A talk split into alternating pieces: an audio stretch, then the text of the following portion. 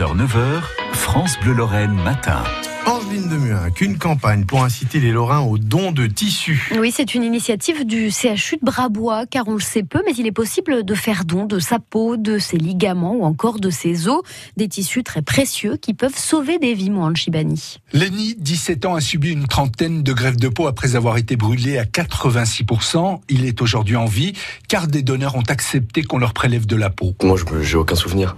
Moi, j'ai eu un flash, c'était tout noir, puis après, je me suis réveillé à l'hôpital. Moi, je savais même pas qu'on pouvait greffer de la peau. Pour la seule année 2018, le CHU de Nancy a procédé à plus d'une centaine de greffes de tissu, mais il ne s'agit pas que de greffes de peau, comme l'explique le professeur Cirvaux, chef du pôle lorrain de chirurgie de l'appareil locomoteur. Pour les tissus, on parle d'os, de ligaments, de ménisques, des cornets, euh, les valves cardiaques, on peut prélever les vaisseaux aussi. Donc vous voyez qu'il y a beaucoup de tissus euh, qui sont utilisables. Et donc euh, je crois qu'il faut sensibiliser la population à, ce, à cette, cette, démarche généreuse qui doit être de, de donner ces tissus lorsqu'on décède ou lorsqu'on est dans une situation d'état de, de, mort cérébrale. Contrairement au don d'organes, il n'y a pas de liste d'attente des patients en attente d'un don de tissu. Les prélèvements sont conservés dans des banques de tissus, mais faute de stock suffisant, la France est souvent obligée d'importer des tissus de l'étranger.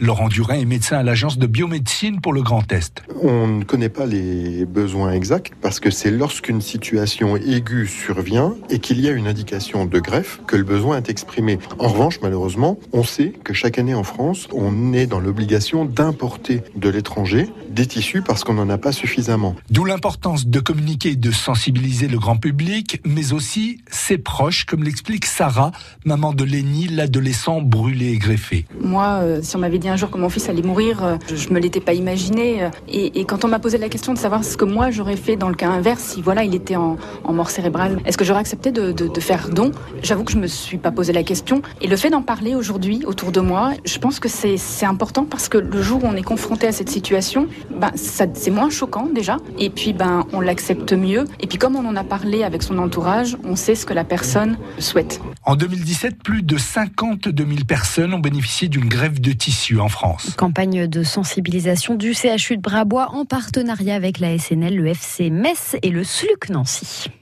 France Bleu Lorraine. France Bleu.